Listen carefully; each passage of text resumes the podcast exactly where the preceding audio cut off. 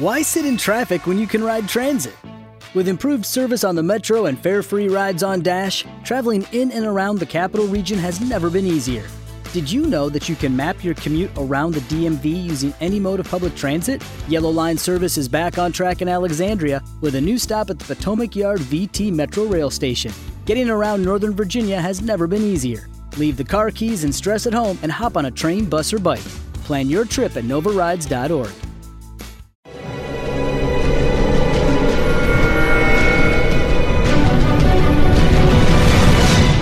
Documental.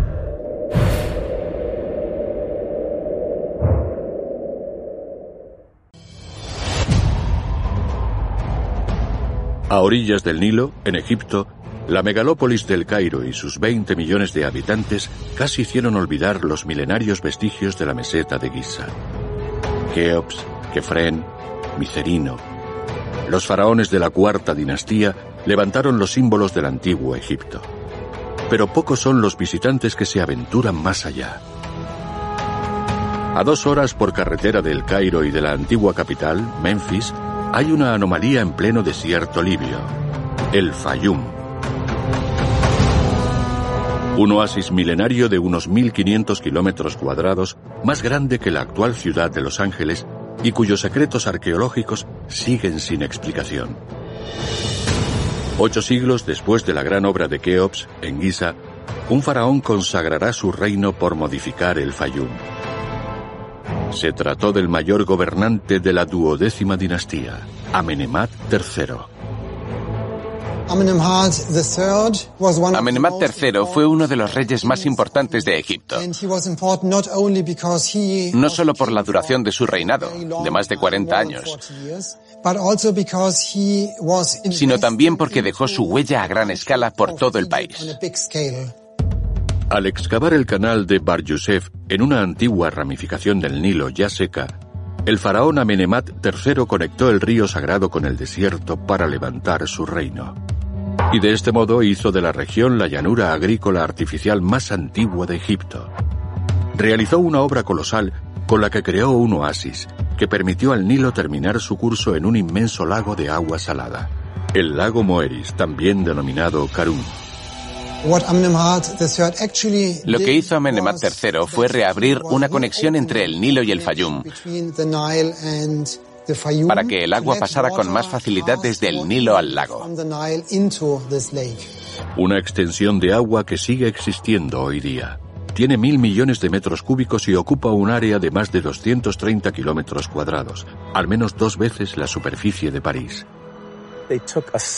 Cogieron un lago salado y lo convirtieron en dulce, llevando agua del Nilo. Su conocimiento en hidrología y gestión del agua era tan impresionante como las técnicas de construcción de las pirámides. Sin embargo, el faraón no se detuvo tras esta obra en el Nilo.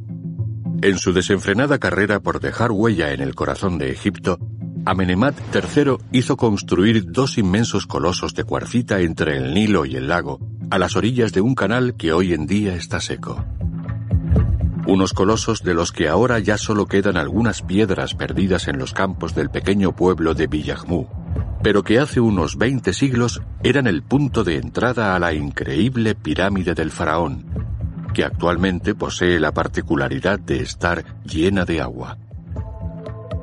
Amenemat III creó en la entrada de esta parte de la región del Fayum un gran monumento compuesto por dos estatuas colosales situadas sobre pedestales de piedra caliza. A pesar de que ahora no existen, podemos imaginar su altura y majestuosidad en esa época tan impresionante del arte egipcio. Las dos estatuas que se erigían delante del lago representaban a Amenemat III y son sin duda los colosos conocidos más antiguos.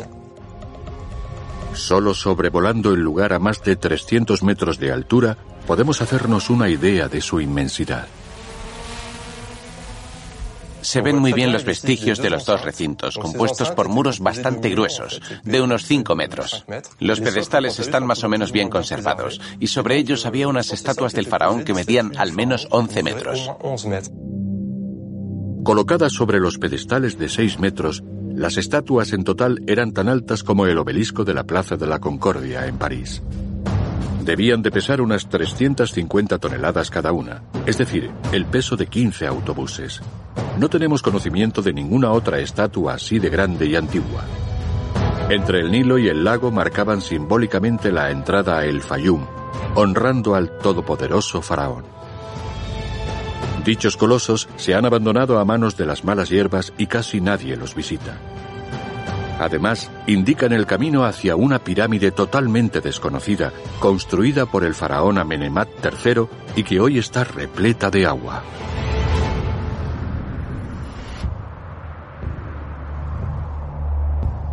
A 20 kilómetros al sur de estos colosos hay una extraña pila de ladrillos que, en su época, estaba cerca de las aguas del Nilo y resplandecía como el sol.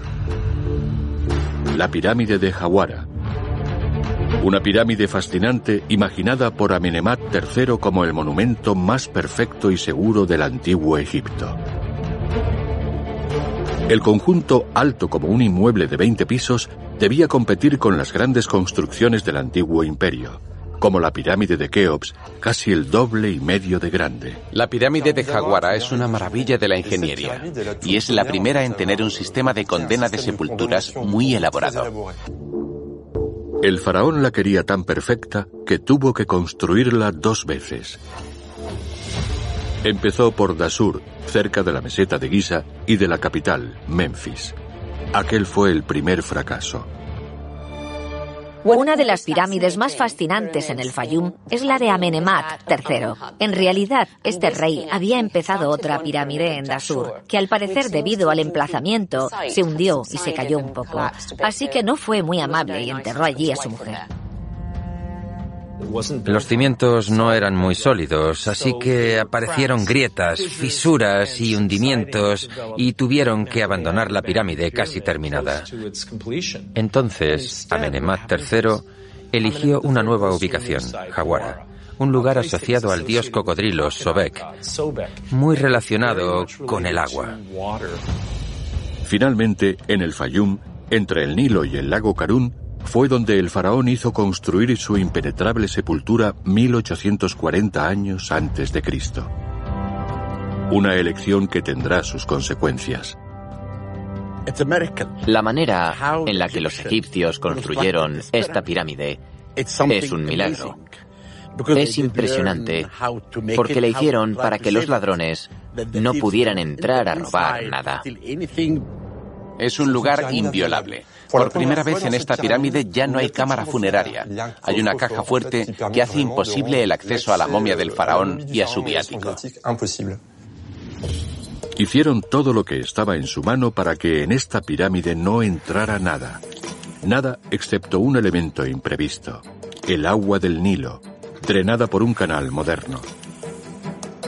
Es imposible visitar el edificio ya que desde la entrada, el Nilo, a pesar de estar situado a varios kilómetros, ha inundado la cámara funeraria y todos los pasillos.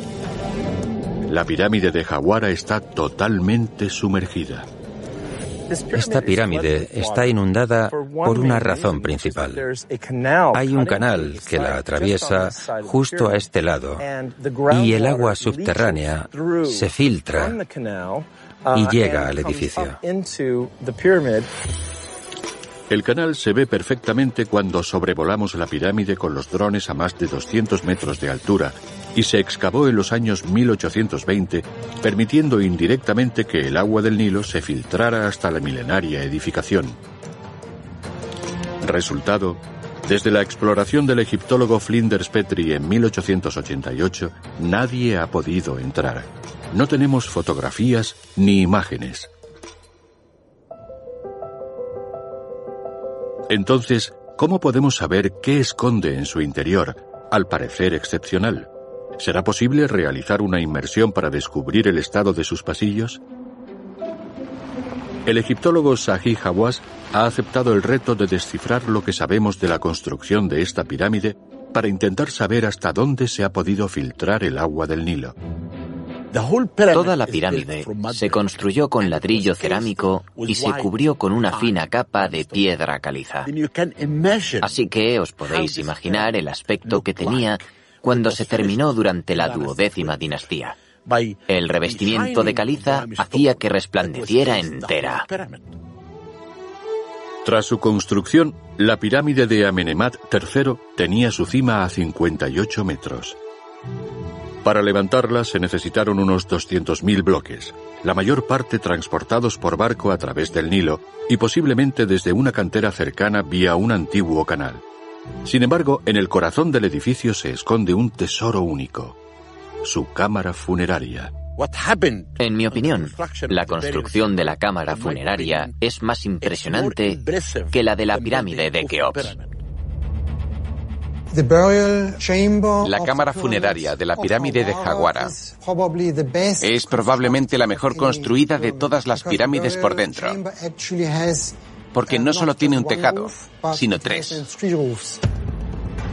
Esta cámara es, de hecho, excepcional. Una inmensa cripta de 7 por 2 metros y medio, con una altura de casi 2 metros, tallada en un bloque de cuarcita de 100 toneladas.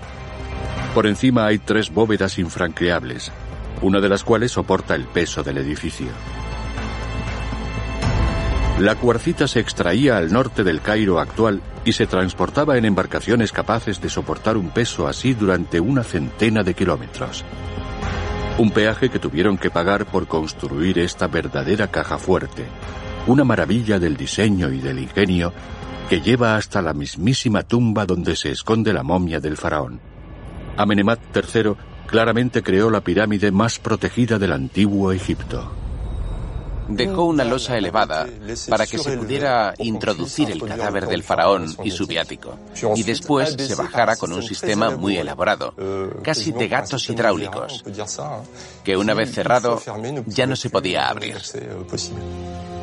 Cuando Flinders Petrie entra en la pirámide en el siglo XIX, ya había unos cuantos centímetros de agua en los pasillos pero pudo explorarlos todos.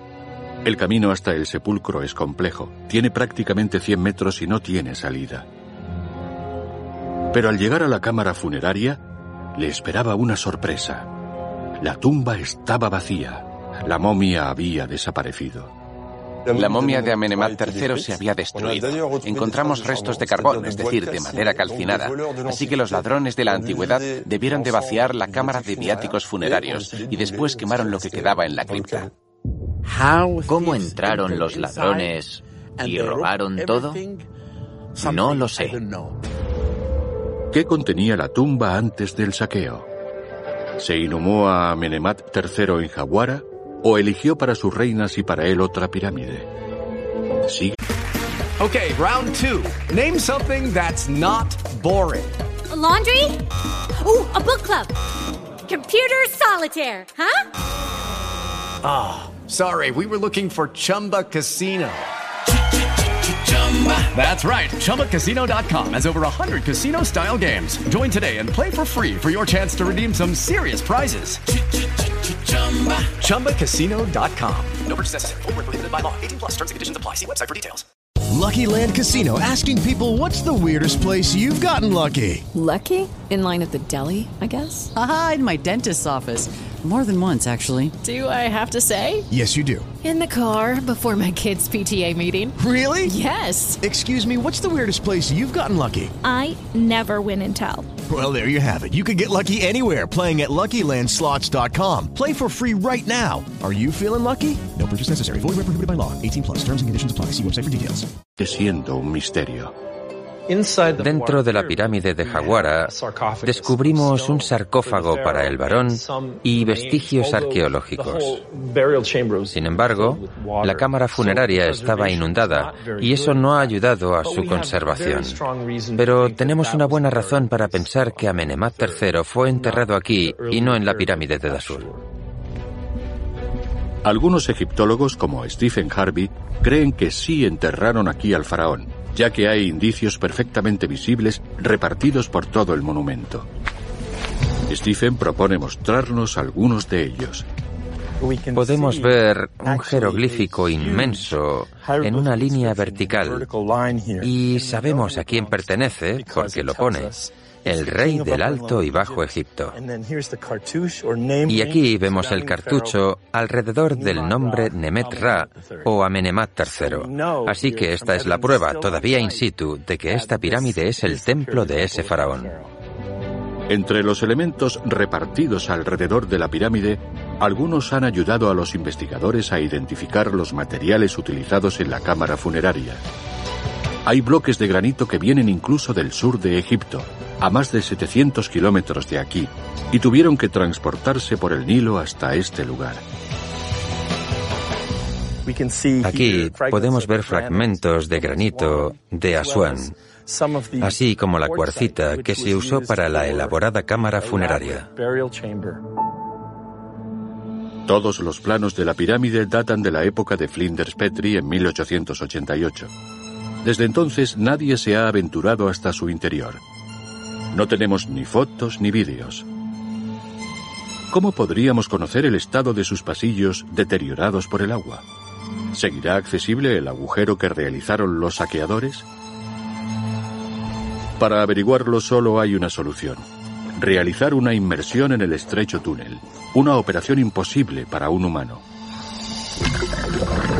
Así que utilizaremos un ROB sumergible, un robot minúsculo capaz de grabar y desplazarse en espacios reducidos bajo el agua.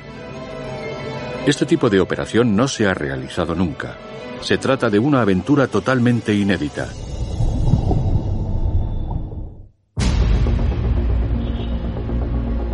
El ROB que penetrará en la pirámide de Jaguara se ha diseñado en Francia, en Lyon. Theo y Thibaut forman parte del equipo que lo ha creado. El robot está casi terminado. Vamos a quitar estas rótulas, todo lo que sobresale, y luego voy a ajustar los motores para que no envíen demasiada potencia y evitar así que se levanten los sedimentos. El ROB tiene que ser lo más estrecho posible, ya que nadie sabe el tamaño del agujero realizado por los saqueadores de pirámides que llegaron mucho antes que Petri. Ahora que lo hemos adaptado, debería poder pasar por este agujero por donde cabrá una persona. Atravesaremos el primer pasillo, la antecámara, otro pequeño pasillo y detrás pasaremos por debajo del bloque y desde ahí deberíamos ver el orificio que hicieron los ladrones en el saqueo de la pirámide. No sabemos cómo será, pero deberíamos poder verlo y pasar por él. Claro, ¿lo has hecho tú? Crucemos los dedos. Harán falta varios meses de trabajo de los ingenieros para diseñar el ROB ideal. El que por primera vez se sumerja en el canal del Nilo que ha inundado el misterioso interior de la pirámide de Jaguara. Ya está.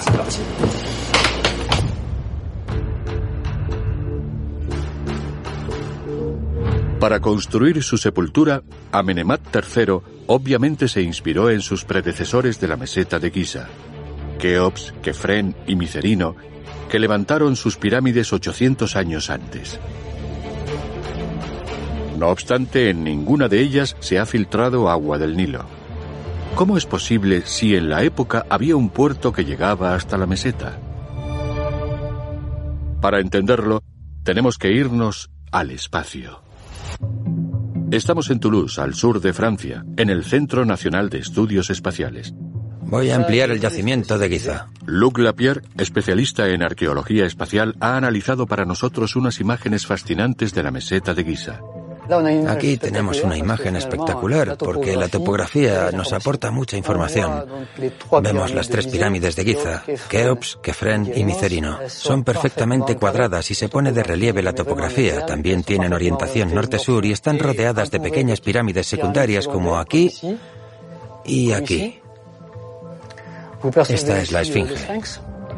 Y justo a la altura de la Esfinge era donde estaba situado el puerto que permitía la llegada de materias primas por el Nilo. Hemos ampliado en la zona de la Esfinge y podemos ver que hemos llegado al límite de una imagen 3D espacial. Así que ahora utilizaremos una imagen óptica donde se distingue muy bien la Esfinge.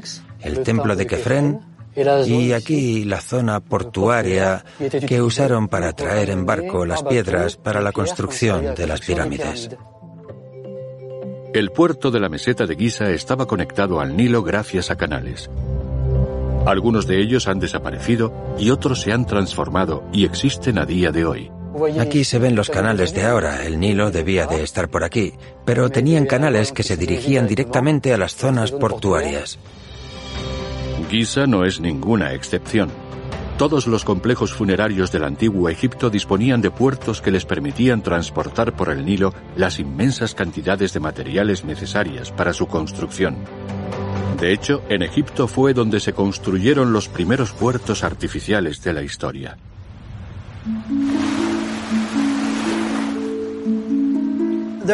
Había numerosos puertos a lo largo del Nilo. Teníamos en Giza, en Memphis, en Sácara, en Abusir. En ellos los barcos recogían materiales y los transportaban. Es impresionante que en la época la mayoría de los puertos de Egipto fueran fluviales, es decir, estuvieran en el Nilo o en sus canales y no en el mar. Pero la razón es sencilla. Los faraones habían hecho del Nilo la arteria principal del país. El Nilo era esencial porque en el Egipto antiguo no había carreteras. Por eso había una red de canales tan importante como una red de carreteras. No habría Egipto sin el Nilo atravesándolo desde el sur hasta el Mediterráneo, donde se abre en el delta. Por eso hay templos, pirámides y criptas a lo largo del río. Los antiguos egipcios, antes de morir y que Osiris los juzgara, tenían que jurar, yo nunca he hecho nada malo al Nilo. En Jaguara, el canal es una excepción. Se construyó mucho después que la pirámide y no antes. Por eso se filtra el agua del Nilo a los pies de la edificación y por capilaridad se filtra a su vez hasta los pasillos. Sin embargo, los canales alrededor de Giza en su mayoría se han secado, evitando así las filtraciones a las pirámides.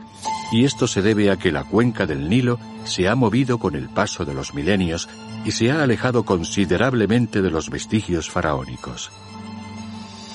El Nilo ahora no está donde estaba en el antiguo imperio. Entonces estaba allí fuera, casi en el desierto. Estaba a menos de un kilómetro de las pirámides. En los últimos 5.000 años, el Nilo se ha movido unos 8 kilómetros. Los puertos que había a lo largo del Nilo y que permitieron construir el antiguo Egipto han desaparecido en su totalidad, y sus vestigios arqueológicos se esconden bajo metros de sedimentos. Pocas personas lo saben, pero hasta el siglo XIX el río sufría una crecida anual considerable en verano. Una crecida que para los faraones fue un misterio durante mucho tiempo. La inundación en la antigüedad solía empezar en junio y el agua aumentaba hasta septiembre. Incluso subía un poco en octubre y luego bajaba. La crecida era inmensa. El agua podía subir hasta 10 metros e invadir el valle del Nilo. Aunque las crecidas eran peligrosas, permitieron que el país prosperase, ya que dejaban un lodo que fertilizaba el terreno de varios kilómetros a la redonda.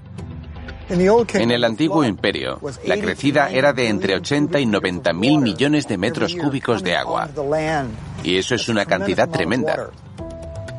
Dichas crecidas han beneficiado durante mucho tiempo a los restos arqueológicos. Sin embargo, sorprendentemente podrían acabar con ellos en unos cientos de años. Cada vez que el Nilo se inundaba, dejaba un sedimento nuevo que evitaba que la erosión atacase al norte de Egipto.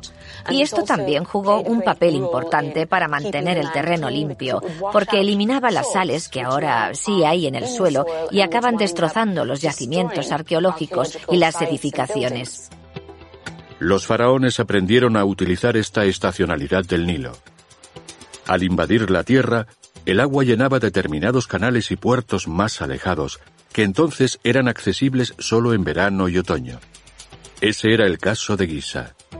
En muchos lugares que ahora están en pleno desierto hemos descubierto, no sin sorpresa, puertos que los unían al Nilo. Bien vía canales o porque la crecida llevaba hasta allí directamente. Así que muchos de los grandes monumentos, como los templos y las pirámides, tienen algunos canales que conectan el Nilo y la base de la meseta. ¿Cómo podemos explicar esas crecidas que los faraones atribuían a los dioses? El origen del fenómeno se conoce desde hace un tiempo. En la época de lluvias, los afluentes del Nilo en África Central y Oriental están repletos de agua, y esto aumenta considerablemente su caudal. Sin embargo, desde el siglo XIX, el hombre ha hecho todo lo posible por controlar el río sagrado. La construcción de canales de drenaje y después de presas en el sur del país han suprimido el fenómeno de las crecidas. Para la gente de hoy en día es muy difícil entender el Nilo y su inmensa importancia, porque, claro, ahora tiene presas. Hay dos presas al sur de Asuán. Richard Redding es arqueólogo y lleva a cabo investigaciones en Egipto desde principios de los 80. Giza, sí, por allí. Para entender el poder del Nilo en el antiguo Egipto, Richard nos lleva por el río con Sayed, su ayudante. Creo que podemos ver el fondo, muy bien. Hoy tienen que recoger muestras del fondo del Nilo. Lo que nos interesa es el barro del fondo. Y este está muy bien, esta arcilla limosa del Nilo es genial. Es parecido al que dejaban las inundaciones en el Egipto de los faraones. Es un limo espeso y arcilloso con un poco de arena. Durante las crecidas, el increíble caudal del Nilo permitía transportar y depositar ese barro espeso en todo el valle. Cuando las crecidas eran fuertes tenían una gran energía y movían más arena. Esto era lo que quedaba en todos los campos durante la inundación. En la época de los faraones, el Nilo transportaba más de 110 millones de toneladas de sedimentos al año hasta el delta. Diez veces más que hoy en día. Richard nos propone... Okay, round two. Name something that's not boring. A laundry? Ooh, a book club. Computer solitaire, huh? Ah, oh, sorry, we were looking for Chumba Casino. That's right. ChumbaCasino.com has over 100 casino style games. Join today and play for free for your chance to redeem some serious prizes. ChumbaCasino.com. No purchase necessary. Full prohibited by law. 18 plus terms and conditions apply. See website for details. Judy was boring. Hello. Then Judy discovered ChumbaCasino.com. It's my little escape. Now Judy's the life of the party. Oh, baby. Mama's bringing home the bacon. Whoa. Take it easy, Judy. The Chumba life is for everybody. So go to ChumbaCasino.com and play over 100 casino style games. Join today and play for free for your chance to redeem some serious prizes. ChumbaCasino.com. No purchase necessary. Void where prohibited by law. 18 plus terms and conditions apply. See website for details. Un experimento. Recrear la crecida del Nilo en el antiguo Egipto dentro de una botella. This represents the Nile. Esto representa el Nilo llevando una tremenda carga de sedimentos como la que llevaba durante la época de la crecida. Mientras el agua se movía a gran velocidad, transportaba el sedimento, la arcilla y la grava suspendidos, porque el agua tiene fuerza y los arrastra. Pero según se ralentiza y pasa por los muelles o entra en zonas más lentas, como los puertos, la energía del agua disminuye y poco a poco el sedimento empieza a quedarse al fondo. Gracias a estos análisis, el limo negro que se ha descubierto en las profundidades de algunos lugares a lo largo del Nilo nos ha permitido detectar la presencia de puertos, como el de Giza, por ejemplo. Cuando lo examinamos a fondo y estudiamos los sedimentos, vemos arena y grava. Luego llegamos al limo negro. Y eso es lo que siempre se queda en el fondo del puerto. Es muy oscuro, muy negro. Y es sobre todo arcilla y lodo.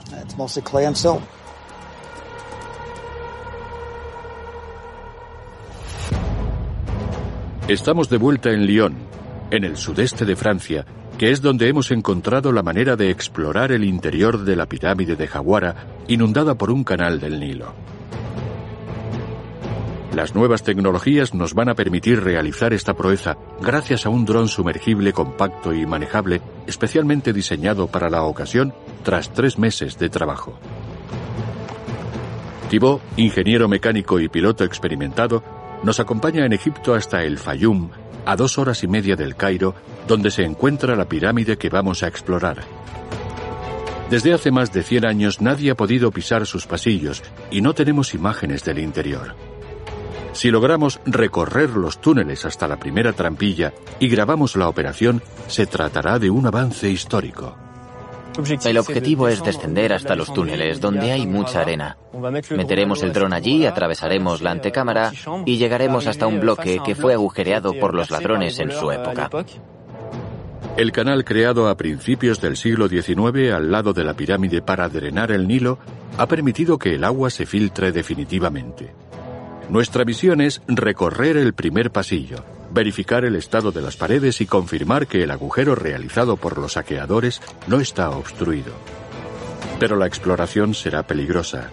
El suelo está lleno de fango, así que el más mínimo error podría transformar el agua cristalina en una mezcla opaca e impracticable. Será complicado porque debido al estado de las galerías hay gran cantidad de sedimentos en el fondo. Si alguno de los chorros originados por el motor mueve los sedimentos, producirá nubes que acabarán delante de la cámara y los focos y nos quedaremos ciegos. La entrada de la pirámide es estrecha. Pero Thibaut consigue introducir el dron en el agua. Ha llegado la hora de la verdad.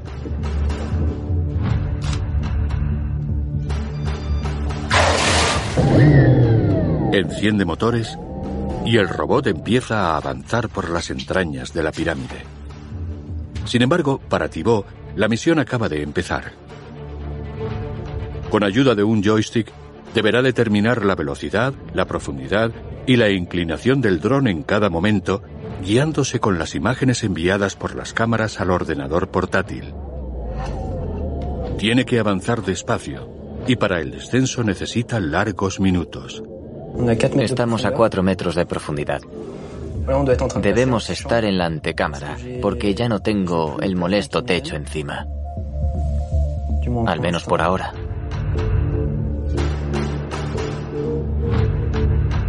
Estamos a cinco metros de profundidad. El cable está todo desenrollado y pronto deberíamos llegar a la trampilla que tiene el agujero de los ladrones y que seguramente utilizó Petri en 1888 cuando entró en la pirámide. Aquí puedo avanzar muy bien porque es muy recto. Se ha tragado el cable. Hemos recorrido más de 10 metros. Ante nosotros tenemos lo que parece un gran montículo de arena. Creo que ya estoy en la puerta y ahora a la altura del agujero de los ladrones. Aquí tengo que cambiar la inclinación del dron para intentar encontrar más luz. Según los planos de Petri, el agujero realizado por los saqueadores tiene que estar en esta zona.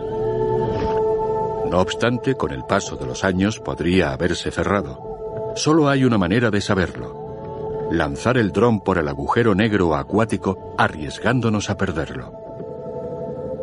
¿Qué pasa? Creo que he pasado por el agujero. Tenemos cable. Bueno, todavía no lo sé. Puedo avanzar, pero es raro. Hay sedimentos. Tengo que intentar subir. Estoy a, a cuatro metros de profundidad.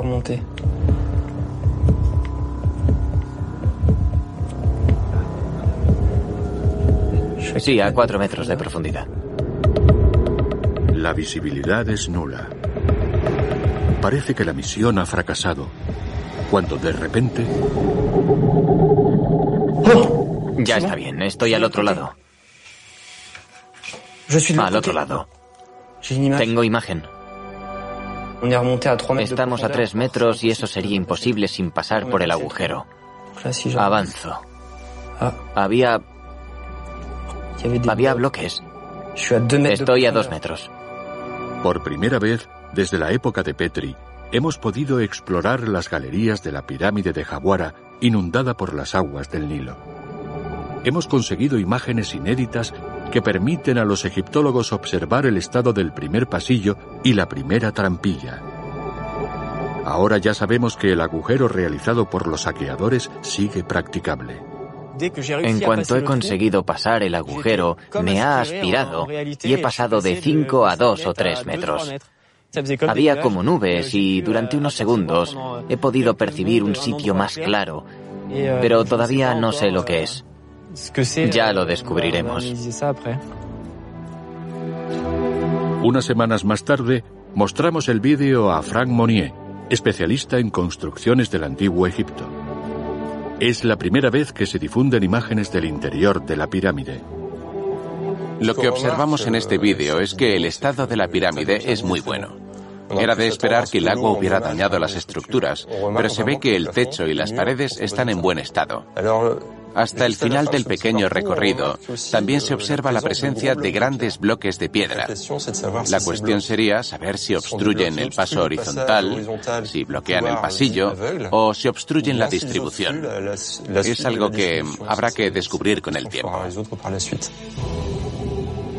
Frank nota también un detalle particularmente interesante en cuanto a la losa que cierra el pasillo, en la actualidad abierta. Es de cuarcita, no es de piedra caliza. Por eso tiene un color diferente. De hecho, se introduce en la pared de enfrente. Se apoya aquí y se ve que está inclinada. En los planos de Petri no lo estaba, lo representó en horizontal, así que eso también lo podemos corregir. La pirámide inundada de Jaguara nos ha desvelado nuevos secretos sobre su interior sumergido y sorprendentemente en buen estado. Podremos poner al día los planos con nuestras observaciones y acompañarlos con imágenes que hasta ahora no existían. No obstante, se necesitarán años para sondear todos los pasillos hasta la tumba. Pero ¿cuántos años le quedarán a la pirámide corroída por las aguas del Nilo? Parece que tiene los días contados. Cuando fui ministro de Antigüedades, intenté salvar esa pirámide, pero no pude, ya que la única forma de hacerlo es tratar el gran problema de las tierras de cultivo y el canal. Se trata de un proyecto enorme y no está en mi mano como arqueólogo. A pesar de las aguas del Nilo y el canal destructor, la pirámide de Jaguara sigue en pie después de más de 3.500 años de su construcción. Y sucede lo mismo en Giza o Saqqara. Estudiando los puertos y los canales de estos antiguos vestigios, los egiptólogos intentan entender mejor los métodos de construcción y las materias primas utilizadas que han dado tal longevidad a estas edificaciones. Así es como ciertos arqueólogos franceses recientemente han realizado un descubrimiento excepcional, un puerto anexo que permitió a los faraones conectar las orillas del Nilo con el Mar Rojo a través de expediciones titánicas para obtener un material esencial, el cobre. Cuando pensamos en el antiguo Egipto y en las pirámides, pensamos en construcciones monumentales como templos, ciudades o tumbas. Pero en realidad, uno de los grandes logros del antiguo Egipto fue la gestión del Nilo y de su red hidráulica, canales, regadío y vías fluviales que ofrecían acceso al Mar Rojo. Desde la meseta de Giza dejamos el Nilo para dirigirnos al sur, a la ciudad de Zafarana, a orillas del Mar Rojo, en Uadí al-Yarf. 200 kilómetros por carretera a través del desierto. Aquí es donde se encuentra este puerto anexo, a 160 kilómetros del Nilo. Un puerto atribuido al faraón Keops. Pero, ¿cómo eran estas expediciones inimaginables?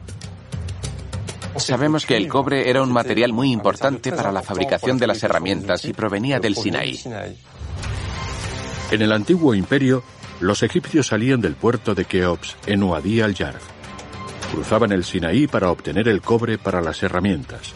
Después volvían al Nilo que les llevaba concretamente a la meseta de Giza. Los barcos se fabricaban en el valle del Nilo.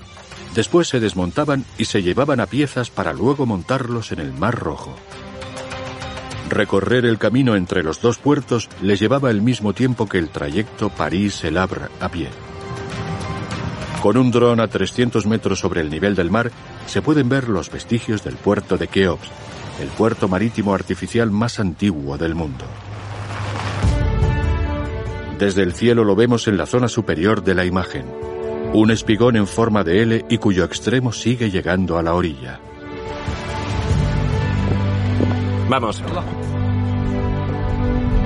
Dejas aquí.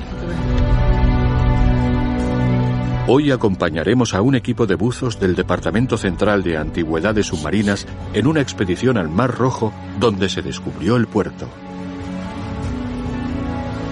So we are going to check Inspeccionaremos el rompeolas, que está compuesto por dos, uno a 160 metros y otro más irregular a 120 metros.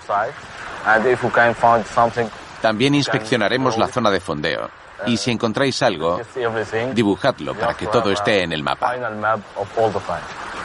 Y necesitaré un informe cuando terminéis. Tenéis que entregarme un informe con todos los detalles. Buena suerte. Esta vez grabará la inmersión nuestro dron sumergible manejado por Cedric y Jean-Baptiste, pilotos de dron profesionales. En cuanto al cable, vamos bien. Las imágenes registradas por la cámara del dron serán utilizadas por el equipo de EHAB para analizar los elementos que descubran durante la inmersión, ya que está prohibido sacarlos del agua.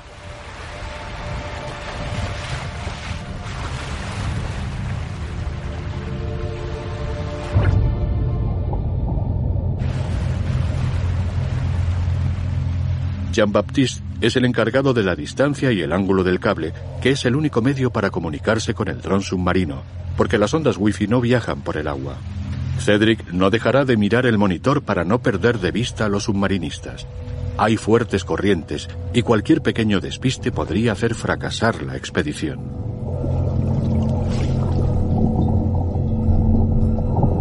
Unos minutos después del inicio de la inmersión en el Mar Rojo, Ehab nos indica que han encontrado el yacimiento arqueológico. La cámara del dron graba este decorado submarino fijado a la Tierra desde hace 4.600 años. Hemos llegado a la parte de fondeo. Había anclajes muy grandes. Los hemos grabado y algunos los hemos dibujado. La zona es excepcional. Hay una veintena de anclajes de piedra caliza con orificios de enganche de entre 12 y 18 centímetros de diámetro. Había embarcaciones de diferentes tamaños, ya que los anclajes tienen formatos distintos. Casi todos los pequeños están cubiertos de arena, que se mueve debido al clima y las corrientes. No se ve bien. La visibilidad no es muy buena. Es solo de un metro. Gracias a los estudios activos incluso hoy en día, sabemos que los faraones hicieron del Nilo no solo la arteria fundamental del país, sino que también la convirtieron en un nexo de unión con otras tierras. Zonas desde donde partían los navíos que suministraban los materiales a las grandes canteras faraónicas del antiguo imperio. De verdad creo que el descubrimiento de Wadi al-Jar es el más importante de la historia hasta la fecha. El puerto marítimo más antiguo del mundo nos permite entender mejor la conexión entre el Nilo, el Mar Rojo y el resto del país hace más de 4.600 años.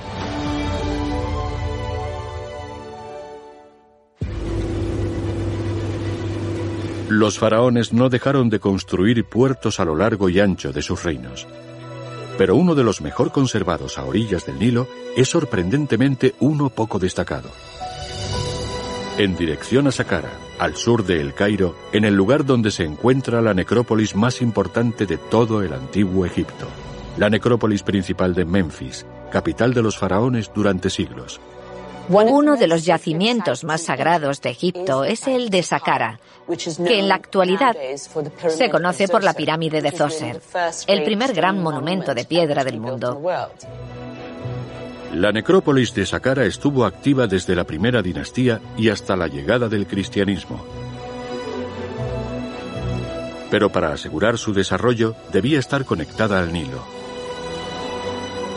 Hacia el año 2400 a.C., el faraón Unis construyó este puerto que aseguró la prosperidad de la necrópolis. Los canales del Nilo que lo alimentaban ya no se ven. Están escondidos por los campos y la vegetación. No obstante, vamos a intentar probar una experiencia inédita, demostrar la existencia de los antiguos canales gracias a una tecnología jamás utilizada en Egipto. En la entrada del conjunto turístico de Saqqara hemos quedado con Basil Dobrev, que conoce especialmente bien este lugar clave para el antiguo Egipto. Aquí detrás está el templo de Unis, levantado sobre el año 2400 a.C. Unis fue el último rey de la quinta dinastía y lo momificaron aquí. Aquella rampa nos indica que estamos en el agua. Además, es un puerto alimentado por el agua que viene del Nilo por los canales. En la época del faraón, justo aquí, Basil hubiera quedado completamente bajo el agua. El Nilo estaba a menos de un kilómetro de este puerto alimentado por los canales. Sin embargo, hoy en día el río está siete kilómetros más lejos. Con las crecidas del Nilo llegaba muchísima agua. Así que tenían que excavar canales para guiarla. Además, era la vía de comunicación, porque no había carreteras. Los vestigios del puerto de Unis permiten imaginar la importancia de la construcción. Una inmensa cuenca artificial de más de dos hectáreas con una profundidad de al menos dos metros que acogía a los barcos cargados de piedras. En el centro, un espigón separaba la cuenca en dos. Desde luego era un puerto enorme.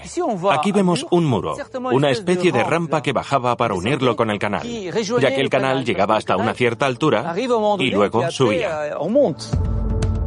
Los arqueólogos quieren encontrar los restos de los antiguos canales que conectan el Nilo con este fascinante puerto. El único problema es que la zona es inmensa y está cubierta de palmeras que esconden las anomalías del terreno. ¿Se podrán ver todavía los antiguos canales bajo las hojas? ¿Cómo navegaban los barcos desde el Nilo al puerto? Hemos propuesto a Basil Dobrev utilizar por primera vez en Egipto una tecnología revolucionaria, el LIDAR. Un rayo láser que puede escanear el suelo desde el cielo sin importar la vegetación. Podemos espaciar las líneas unos 100 metros.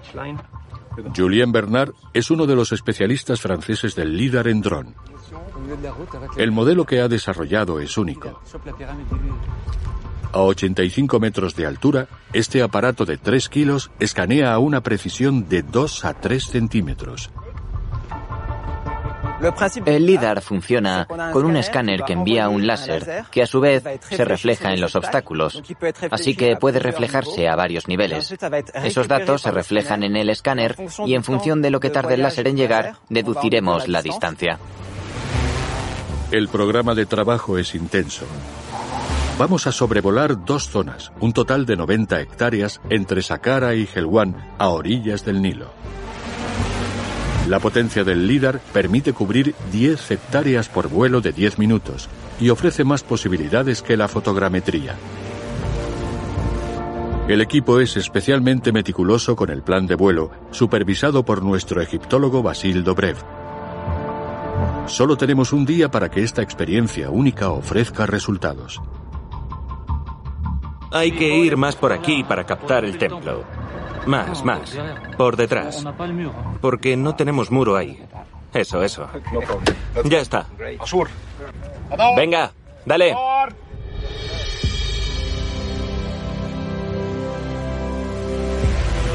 Basil asiste al despegue de este vuelo histórico. Tenemos grandes esperanzas de encontrar restos de los antiguos canales del Nilo. Estoy muy emocionado, porque este sueño de mi infancia se está cumpliendo. Conseguir un plano con el líder en directo es un sueño de arqueólogo. Es, es genial.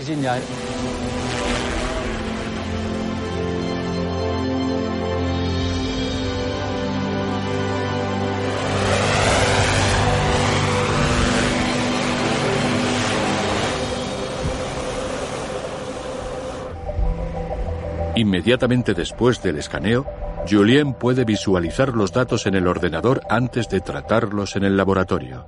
Estoy verificando que tengamos suficientes puntos en el suelo.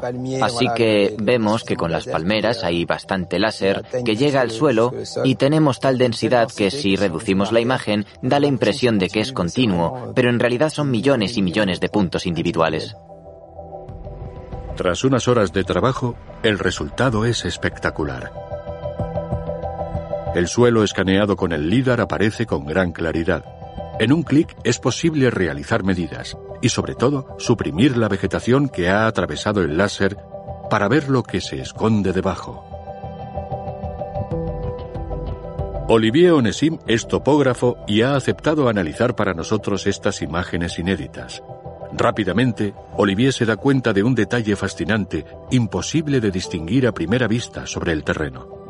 Cuando vi estas imágenes por primera vez, aparecieron unas líneas que a simple vista son totalmente invisibles, ni paseando in situ, porque conozco bien la zona. Quitando la vegetación se ven muy, muy bien las líneas y si prolongamos, estamos casi en la línea del espigón de Unis. Usando herramientas digitales con la imagen, se pueden verificar la alineación y la orientación de cada uno de los elementos. El puerto de Unis está en la zona superior izquierda de la imagen y el Nilo a la derecha. Es un descubrimiento excepcional. Esta imagen ha ofrecido datos actuales de un antiguo canal que permitía a los barcos llegar a la necrópolis de Saqqara desde el Nilo hace más de 4.000 años. ¿Podría tratarse de un antiguo canal? ¿O podría ser un espigón que ofreciera un acceso seco directamente al puerto de Unis durante las crecidas?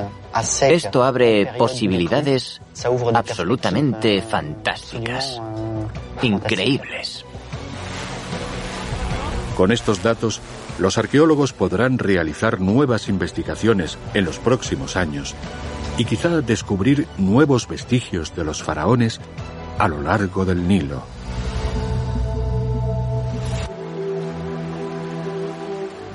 Desde los puertos de Giza y Saqqara hasta las fascinantes construcciones portuarias del Mar Rojo, hay numerosas huellas faraónicas diseminadas por las orillas del río Sagrado. Gracias a las nuevas tecnologías al servicio de los arqueólogos, a partir de ahora podremos encontrar rutas secretas esenciales para la construcción de las pirámides y explorar lugares que pensábamos habían desaparecido para siempre, como la pirámide de Jaguara, una construcción única engullida por el Nilo, pero cuyas puertas podrían abrirse por primera vez desde hace más de un siglo.